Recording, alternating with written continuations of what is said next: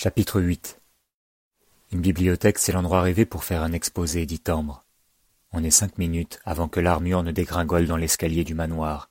Pourquoi Ambre pense-t-elle si fort à Rouge Baiser? En se faufilant dans la bibliothèque, l'aide sur les talons, elle a bien croisé ses frères et sœurs qui patinaient dans la galerie. Mais cette nuit, juste cette nuit, Ambre s'en moque. Elle ne s'en moque pas tout à fait, c'est sûr. Au moindre cri, à la première alerte aux chevilles tordues, elle bondira. Mais pas question de leur courir après, de jouer à la maman. Elle a quelque chose de plus important à faire. Ça lui brûle les lèvres comme un baiser rouge. Les bibliothèques, j'aime bien, dit Led, les yeux endormis. Mais Internet, tout de même, c'est plus pratique. À la maison, Internet nous lâche toujours, dit Ambre. Les livres, c'est moi qui décide quand je les lâche, ça fait du bien. Pendant une seconde, Ambre se demande pourquoi ils ont été choisis pour cet exposé. Là, tout de suite, il n'y a plus d'inégalité qui tienne, et ce serait tellement mieux d'avoir à faire un sujet sur un vieux film. On ouvrirait un livre de cinéma, on regarderait les lèvres rouges sur les photos en noir et blanc, il y aurait dans l'air comme une fumée de cigarette. Pas de la vraie fumée, non. Le père de Wayne, Sidney et Jason fumaient toujours dans l'appartement. Ça puait, ça collait aux vêtements comme une glu vaporeuse.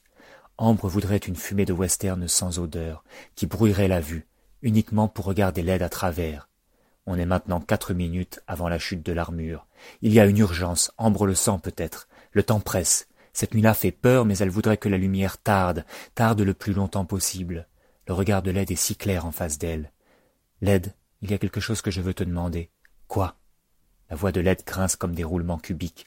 De l'autre côté de la porte, les patins roulent, crisent dans la galerie, mais dans la bibliothèque pas un bruit. Il est quelle heure aux Bermudes? dit Ambre timidement. C'est plein ouest, dit fièrement Led. Je dirais qu'il y a six heures, sept heures de moins qu'ici. On est parti à la Havane l'automne dernier. Mon père dit que c'est le moment ou jamais avant que les Américains n'envahissent les plages privées. Pourquoi? J'aimerais juste dire un mot à maman. Tu comprends, j'ai cru qu'elle était partie pour de bon. Je m'en veux de l'avoir tellement détestée, alors je veux juste lui dire un mot. Un instant, elle a les yeux qui brillent. Elle s'empresse d'ajouter. Et puis aussi, il y a le petit déjeuner demain matin. Je ne me souviens plus s'il y a une baguette congelée dans le frigo, tu comprends? Elle a parlé d'un ton froid, presque agressif. Mais bien sûr, dit Led en sortant son téléphone portable. C'est justement la fin de journée aux Bermudes. Tu as un téléphone dans ta robe de chambre s'étonne Ambre? Père et mère m'envoient un message pour me dire bonne nuit, quand ils n'ont pas le temps de monter, se justifie l'aide. On a créé un groupe WhatsApp rien pour ça, une famille en or. Et il ajoute presque aussitôt, un peu coupable. Ma chambre est drôlement loin du salon, tu sais. C'est normal qu'ils aient la flemme de temps en temps. Ambre fronce les sourcils. Elle pense soudain au vieux canapé lit de la tour F. Il faudrait qu'il fasse un tour au manoir Archambault lui aussi. Il mordrait les doigts des parents de l'aide quand il le déplierait le soir sans être monté embrasser son ami. Moi, je n'aurai jamais la flemme, dit Ambre. Ça claque comme un fouet dans le silence et ça ressemble à un serment. Moi non plus je n'aurai jamais la flemme, dit l'aide d'un ton dur, courageux et déterminé. Tu connais le numéro de ta mère par cœur? Ambre hoche la tête. À la rentrée, Madame Lee avait demandé à chaque élève d'apprendre une poésie par cœur. Ambre avait récité les numéros de sécurité sociale de ses sept frères et sœurs, plus le sien et celui de sa mère. Quinze chiffres fois neuf. On aurait dit Mathilda qui chantonne la table de douze des multiplications. Ça défilait à une telle allure que toute la classe était restée scotchée. Allô? La voix d'Antoinette vibre à l'autre bout du monde, comme si elle savait déjà tout, comme si elle avait reconnu Ambre rien qu'à son souffle. Ambre, je suis tellement heureuse de t'entendre. Mais Ambre ne répond pas. Elle a vraiment cru que sa mère était partie, et ça, ça n'est pas si facile à exprimer, même avec un océan entre soi et six ou sept heures de cadran à sa montre. C'est comment les Bermudes hasarde-t-elle enfin? On est dans un très grand hôtel, répond doucement Antoinette. Les canapés ne s'ouvrent même pas, ils sont seulement pour s'asseoir. Et les ascenseurs marchent à tous les étages. Avec Sébastien, on fait des tours gratuits juste pour en profiter. Il y a tout ici. Mais la maison me manque, et nos séries télé aussi. Et vous? C'est un peu pareil, dit Ambre. On est dans un château, le garage à vélo est rempli de chevaux, et je parie qu'il y a une boulangerie entière dans le congélateur, comme au supermarché. Il y a tout, mais tu me manques aussi.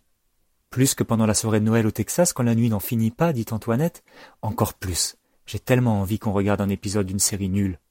Ce qu'elle aime dans les séries nulles, c'est qu'elles sont moins importantes que les gloussements, les soupirs ou les yeux qui brillent sur le canapé avec sa mère.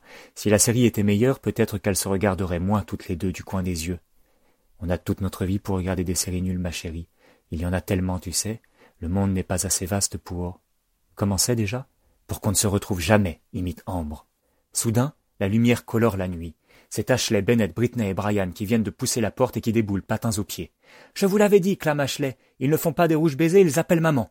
Fais payer Sébastien, maman, hurle Brian en s'emparant du téléphone. Tu sauves le monde, maman, dit Bennett. Tu écrabouilles du kiwi, rugit Britney. Au bout du fil, Antoinette roucoule de plaisir. Elle explique qu'elle va faire de son mieux, que ça lui plaît bien de sauver le monde, que ça change du service au Texas, même si elle regrette un peu parce que Sébastien tout de même n'est pas le dernier des crétins, qu'il a du génie et même de la tendresse. On est trente secondes avant la chute de l'armure dans l'escalier, trente secondes avant l'aube. Ambre voudrait que ça ne vienne jamais, mais elle sait que ça doit finir. Et en parlant de Kiwi, elle entend soudain la voix de Sébastien derrière sa mère.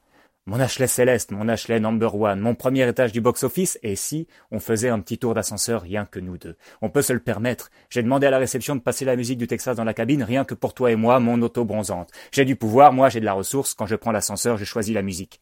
Et Antoinette roucoule de nouveau de plaisir. Mais avant de raccrocher, elle chuchote. Ambre, tu veux que je te dise un secret? Les kiwis, je les écrabouille à la petite cuillère au petit déjeuner. Bonne nuit, mes Texans du dimanche. Il est deux heures vingt-deux. Soudain, dans les trois galeries du manoir Archambault, mais aussi dans les quatorze chambres multicolores, sans oublier les caves, les écuries et les garages, et jusqu'au Bermudes un orage d'acier éclate. C'est l'armure qui carambole dans l'escalier. Qu'est-ce que c'était, bredouille Antoinette d'une voix blême? T'inquiète, maman, mon dit Ambre, je gère, je connais le numéro de sécurité sociale de toute la famille. Bon voyage en ascenseur. Et elle raccroche avant de se ruer hors de la bibliothèque. Chaque fois qu'il y a un bobo, une baguette à décongeler, un numéro administratif à réciter, elle a l'impression d'être au milieu d'un épisode du soleil de la baie des pins, et elle adore ça. Les roulés boulets de l'armure résonnent dans les trois ailes du manoir, mais aussi dans les chambres multicolores du jaune au vert, sans oublier les caves à vin, ni les écuries et les garages, et jusque dans la suite impériale de monsieur et madame Archambault, qui s'éveillent en sursaut. Jean-Hector ne dormait que d'un seul œil, rêvant avec effroi que tous les roulements habits du monde se faisaient la malle dans les escaliers du manoir. Mon empire s'écrie-t-il en entendant l'armure carambolée. Mon empire se dilapide À côté de lui, madame Archambault a relevé son masque léopard aux aguets.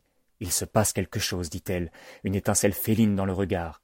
J'envoie un message à Louis Edmond sur une famille en or. Il est peut-être tombé dans l'escalier. Tu ne comprends donc pas, s'épouvante Jean Hector. C'est mes roulements billes qui déguerpillent. Et le voilà qui court après ses billes, battant le record du cent mètres sur tapis rouge. Madame Archambault le rattrape en un quart de tour. Père s'écrie la voix de Louis Edmond en bas de l'escalier. Quelqu'un est tombé dans l'escalier. Quelqu'un s'exclame M. Archambault, qui reprend vie. Quel soulagement Ambre jette un coup d'œil discret à l'aide. C'est curieux, cette impression qu'elle a, presque toujours, que les adultes autour d'elle n'aident pas vraiment, et qu'elle ne peut compter que sur elle et sur l'aide. Est-ce qu'il est mort? demande madame Archambault en posant avec délicatesse sa main blanche sur le cou de Sylvestre. Je ne crois pas, dit l'aide, il respire. Il nous pourchasse depuis tout à l'heure, ajoute Ambre. Madame Archambault la dévisage avec douceur. Les yeux d'Ambre sont si noirs, et ce qui l'étonne encore plus, c'est le regard déterminé de son Louis Edmond. Il vous pourchasse, répète l'aide. C'est un inspecteur des services sociaux, dit Ambre. Sébastien l'a appelé, j'en suis sûr, pour qu'on nous enlève à maman et qu'il la garde pour lui. Madame Archambault a l'air de plus en plus surprise, ses yeux sont presque aussi grands que les taches de léopard sur son front. Il veut votre argent et notre maman, résume Ashley. Et si l'inspecteur nous trouve ici, dit Ambre, alors nous aussi on aura seulement droit à un message de maman sur WhatsApp pour nous dire bonne nuit. Madame Archambault rougit, et l'aide proteste aussitôt effarée. Mais les services sociaux ne vont pas vous enlever votre mère comme ça. C'est une espionne qui travaille pour les services secrets. Tu as déjà vu James Bond avec des enfants répond Ambre un peu durement. Il en a eu des tas, c'est sûr, mais les services sociaux les lui ont tous retirés, dit Bennett. Et si j'étais la fille de James Bond, finalement, se demande Britney, je parie qu'il a rencontré maman pendant une mission ultra secrète à Macao. Soudain, Sylvestre Moussu pousse un râle sonore. Ribeiro, grogne-t-il. Il se réveille, chuchote Ambre en reculant. Pour la première fois, cette nuit-là, elle a peur. L'aide aussi, qui lui prend la main. Madame Archambault pose alors son masque léopard sur les gros yeux de Sylvestre Moussu, qui grogne comme un bébé. Ribeiro. Qui est Ribeiro murmure-t-elle? C'est l'un ou l'une d'entre vous?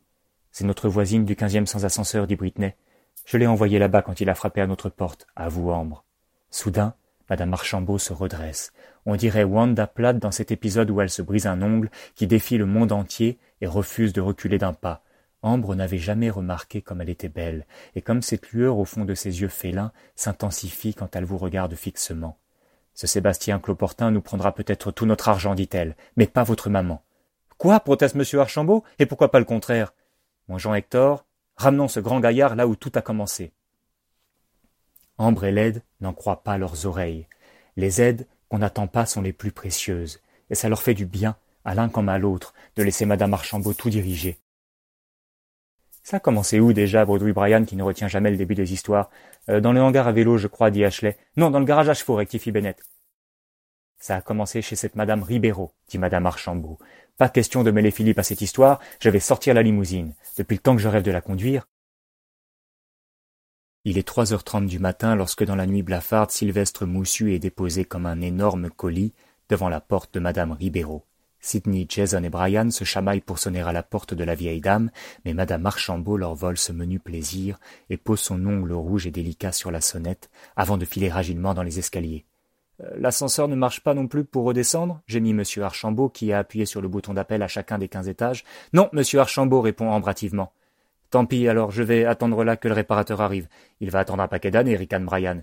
Vous allez nous faire prendre, père, dit Led en l'attrapant par la main. Encore un effort, mon chéri, avant de retourner au manoir, dit madame Archambault. Une cavalcade d'enfants dévale les escaliers mais quand Jason et Sidney passent devant la porte du treizième étage, ils se laissent glisser mollement sur une marche, les yeux brillants de fatigue. Ils ont un peu l'impression de rentrer d'un voyage aux Bermudes, et ils n'ont plus qu'une envie, dormir dans leur lit, chez eux. Même les plus grands marquent l'arrêt devant la porte. Pourquoi dormir dans un manoir alors qu'ils sont à la maison? On n'a qu'à tous dormir ici, propose Bennett. Quoi? S'étrangle monsieur Archambault, les joues rouges comme une betterave, et mon confort Tu n'as plus la force de descendre les escaliers, mon Jean très fort, plaide madame Archambault. Il vaut peut-être mieux dormir ici, juste une nuit. C'est d'accord, soupire M. Archambault. Où est notre chambre? Quand il entre dans le salon, il a un dernier sursaut. On ne va pas dormir assis sur un canapé tout de même.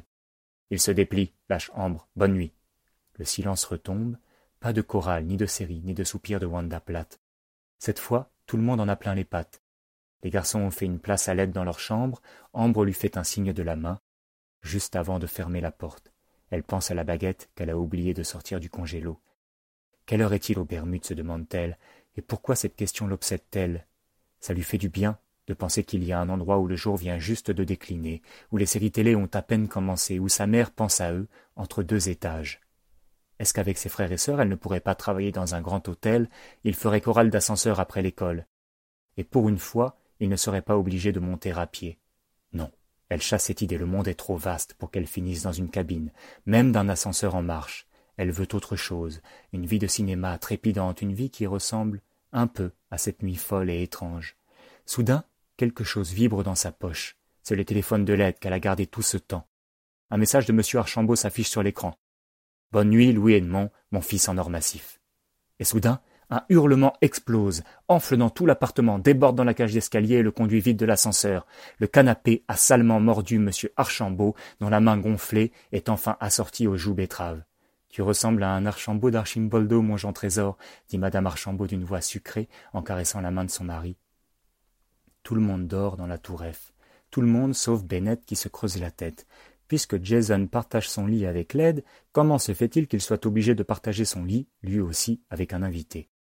Quelque chose cloche, c'est sûr, mais quoi? Ça l'avait déjà frappé dans la limousine, ils sont plus nombreux que d'habitude. Qui est le blondinet allongé à côté de lui, qui dort profondément, un sourire angélique un peu bête aux lèvres et une bosse sur le front?